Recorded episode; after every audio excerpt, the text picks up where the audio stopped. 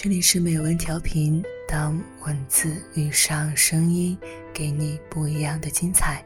我是主播秋晚，今天我们将要欣赏一篇来自客运路的文章，请你少爱我一点。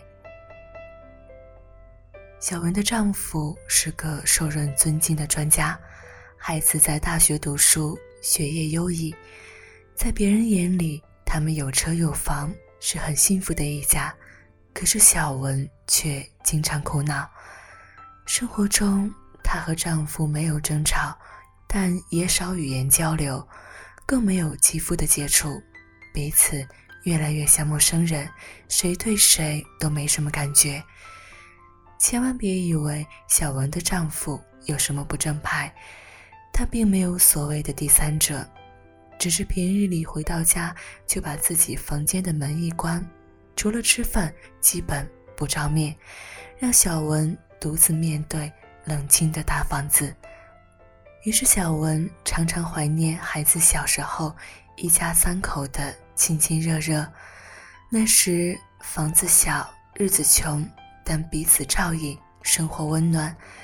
她不明白丈夫为什么会变得如此冷淡。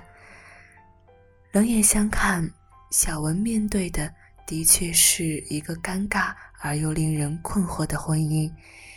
以我对生活的了解，中年夫妻中这样的婚姻为数不算太少。一方希望交流，渴望肌肤之亲，却得不到对方的响应，既没有不可调和的矛盾，相互间又很隔膜。毕竟年纪也大了，孩子都读到了研究生，重新开始另一段生活。并不现实。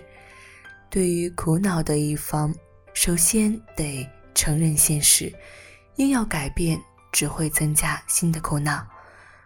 婚姻中的一方越是执着地发出渴望温存的声音，家庭就越会向没有温情的方向倾斜滑落。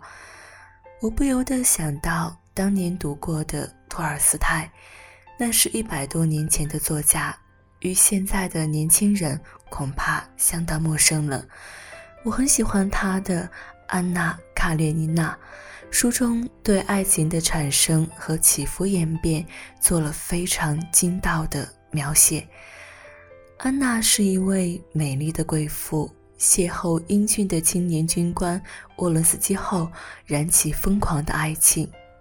为了这段感情，安娜抛夫别子。冒天下之大不韪，挑战上流社会的种种规范，不可谓不勇敢。尽管如此，沃伦斯基还是很快厌倦了这种终日厮守的生活。在没有得到安娜的时候，他处心积虑的追求，甘愿放弃仕途的前程，甚至为了得到安娜的爱而举枪自杀。然而，当安娜死心塌地地和他走到一起后，沃伦斯基开始想念昔日的朋友，想念那些热闹的社交生活，包括能有自由之身与女孩子们的交往。这样一来，自然招致安娜的不满。每次冲突之后，他都会禁不住向沃伦斯基发问：是否还在爱他？临到此时。沃伦斯基往往内心会发出绝望的叹息：“天哪，又是爱情。”这个故事说明，任何激情都可能因为距离的接近而淡化，甚至消失。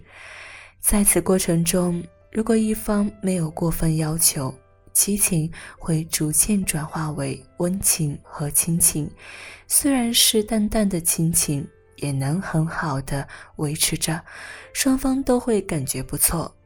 然而，当一方，特别是女方对感情有过高期待时，往往会引起极大的逆反。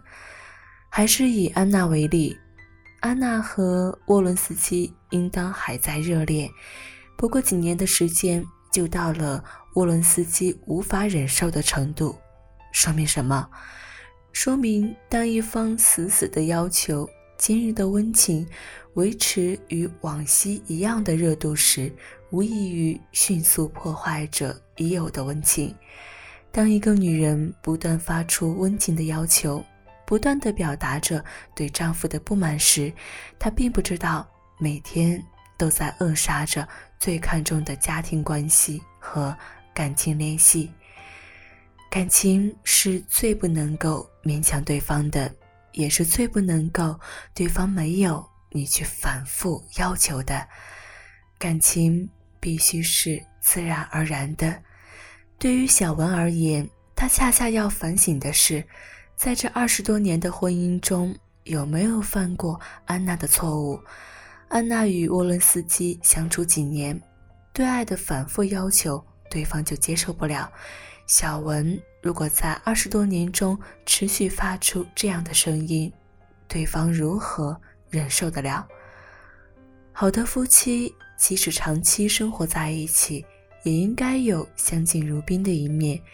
越是亲密的爱人。越要遵守“己所不欲，勿施于人”的原则，这样彼此关系才可能和谐自然。打一个可以意会的比喻：天下有很多好东西，少吃一口就吃得很香，饭吃八分饱，觉得没吃够，下次还想吃。但如果觉得这东西好，硬要多吃一口。吃成十分饱、十一分饱，甚至撑得难受，人就吃伤了，甚至厌恶了。